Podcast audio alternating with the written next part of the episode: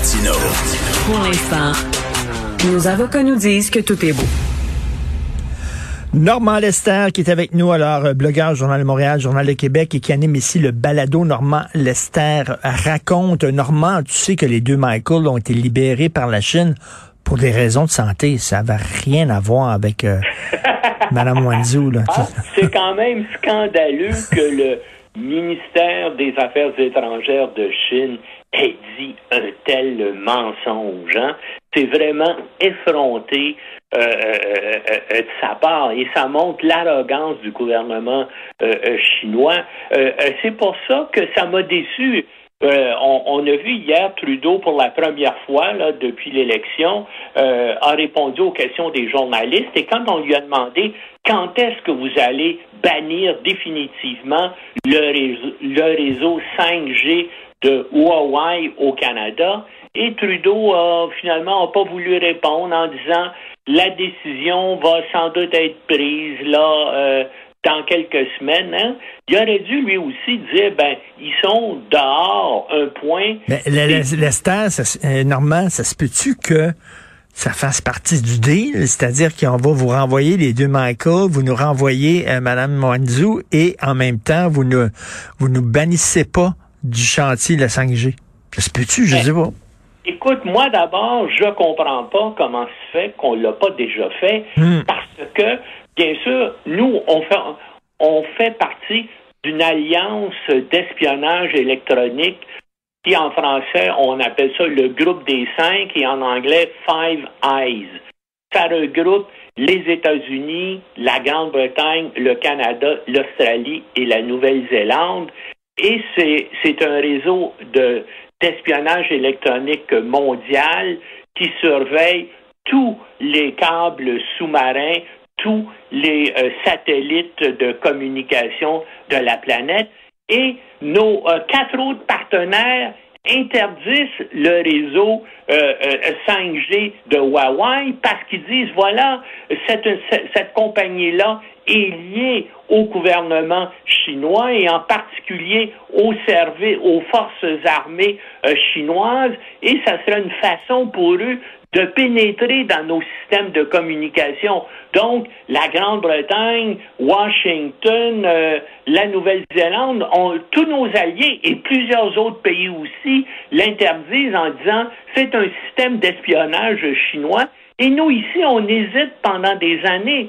C'est incroyable. Il faut penser peut-être que les, euh, Huawei est présent au Canada et, ils ont des amis influents, ils ont, ils ont des lobbyistes officieux, des groupes qui collaborent avec eux et ces gens-là doivent sans doute faire pression sur le gouvernement Trudeau pour qu'il hésite comme ça. Ben euh, écoute, euh, normal, la, réponse de Justin Trudeau quand il a demandé là, est-ce que vous êtes, est-ce que euh, bon, vous allez accepter que Huawei profite du 5G Voici ce qu'il a dit. Évidemment, on a maintenant des réflexions à faire par rapport à nos relations avec la Chine et avec le monde, y compris sur la question de Huawei. On va prendre la décision en bonne et due forme pendant qu'on est en train de travailler sur le plan pour le prochain mandat. Écoute, ça y prend quoi, Christy? Il y a deux Canadiens qui ont été pris en otage pendant trois ans. Le gars, il est en, oh, je sais pas si on va faire affaire avec la Chine. Euh, non. Ben, il y a peut-être des gens euh, qui sont proches du Parti libéral qui sont peut-être aussi proches de groupes financiers euh, liés à Huawei. Hein. Il faudrait voir ça. Et tu es en train de parler des démarrais, toi, non? Mais moi, j'ai rien dit, là.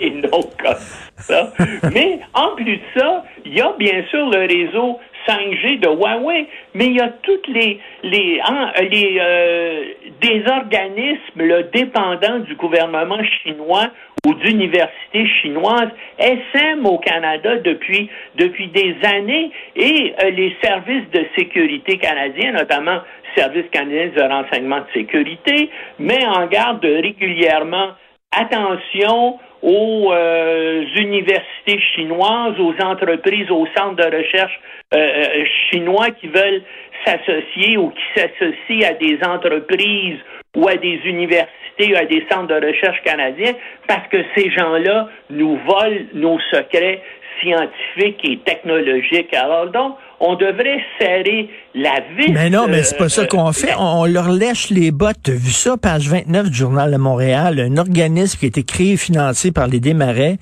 l'organisme Canada-Chine, hier Hier, ils ont fait un événement.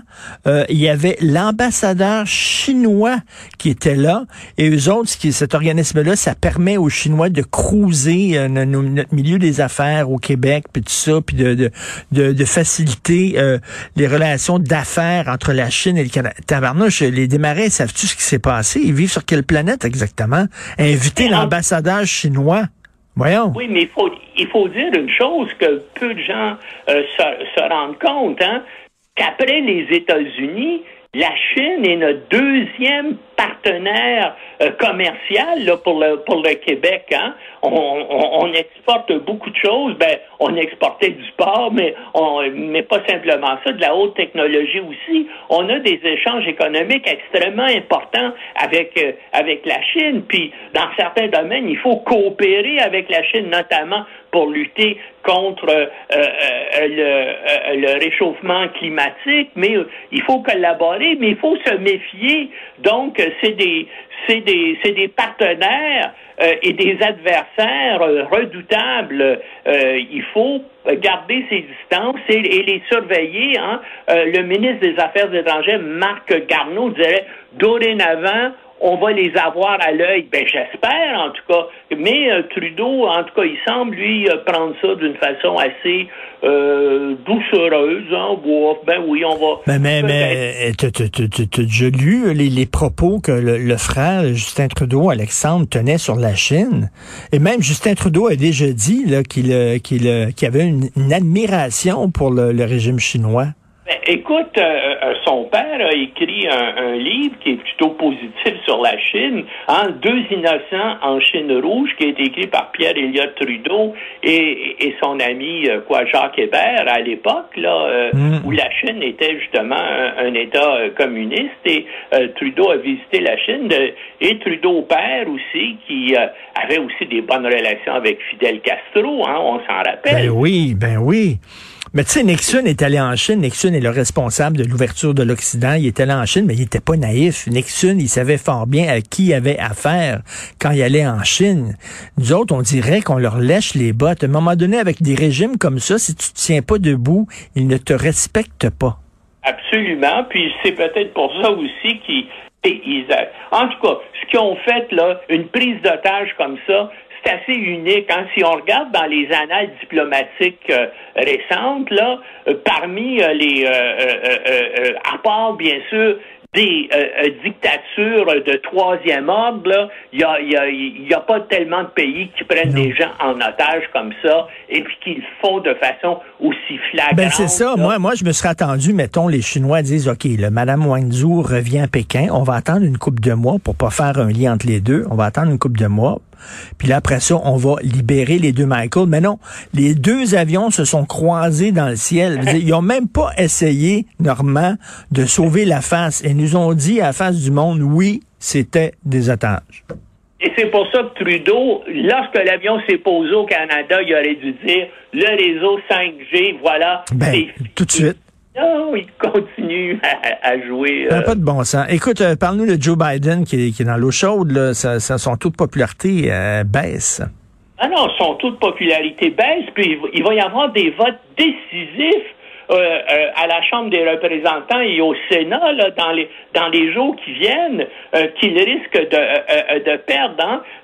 C'est tout son programme électoral de, de plus de 1000 milliards de dollars là, qui va qui, qui va passer devant euh, le Congrès, mais il y a toute il y a une aile, l'aile progressiste du Parti démocrate, qui eux autres veulent avoir pour 3 000 milliards, 3, 3 et demi mille milliards de dollars, c'est des, des chiffres absolument épouvantables, de dépenses en disant voilà, notre pays perd du terrain par rapport à tous les autres pays avancés. Et c'est vrai dans le domaine de la santé, dans le domaine des infrastructures, dans le domaine des soins aux enfants, dans, le, dans, dans tous les domaines. Hein, le, le, euh, euh, niveau de vie, aux, euh, l'espérance de vie aux États-Unis est rendue en 37e place. C'est comme un pays du tiers-monde parce qu'il n'y a hmm. pas d'assurance maladie aux États-Unis comme qu'il y a dans tous les pays du monde. Il n'y a pas, bien sûr,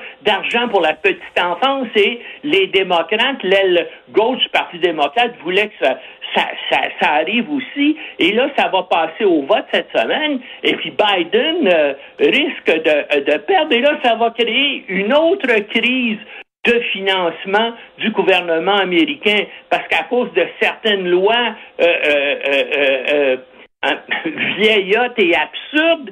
Euh, lorsqu'il y a un déficit budgétaire, il faut qu'il y ait un nouveau vote du Congrès pour autoriser euh, ces, ces dépenses-là. Et encore une fois, les républicains vont sans doute tout faire pour que ce soit battu. Et là, bien sûr, déjà, euh, le gouvernement américain a, a averti plusieurs de ces agences, de plusieurs entités gouvernementales qui vont devoir fermer leurs portes parce qu'ils ne pourront plus être payés. Puis ça s'est ben passé deux ou trois fois là au cours des, euh, des dizaines d'années. Et là, ça risque d'arriver à. Ben là, là, ils vont, ils vont, ils vont lever le plafond de la dette parce qu'ils n'arrivent pas à payer leur monde. C'est pas la première fois. Les États-Unis sont tout le temps sur le bord de la faillite.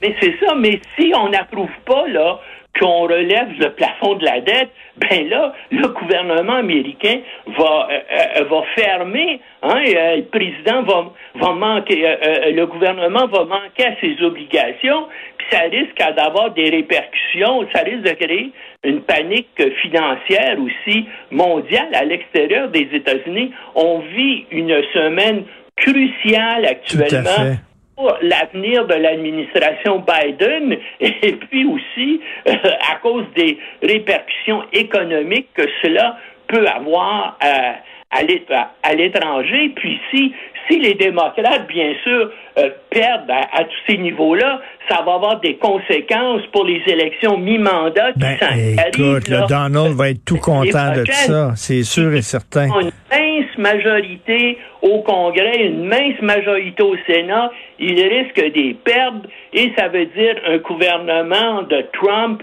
ou un gouvernement lié à Trump en 2024. Et ça, c'est dangereux pour la planète entière. Et comme disait Arnold Schwarzenegger, I'll be back. Merci, Normand. Salut. Salut.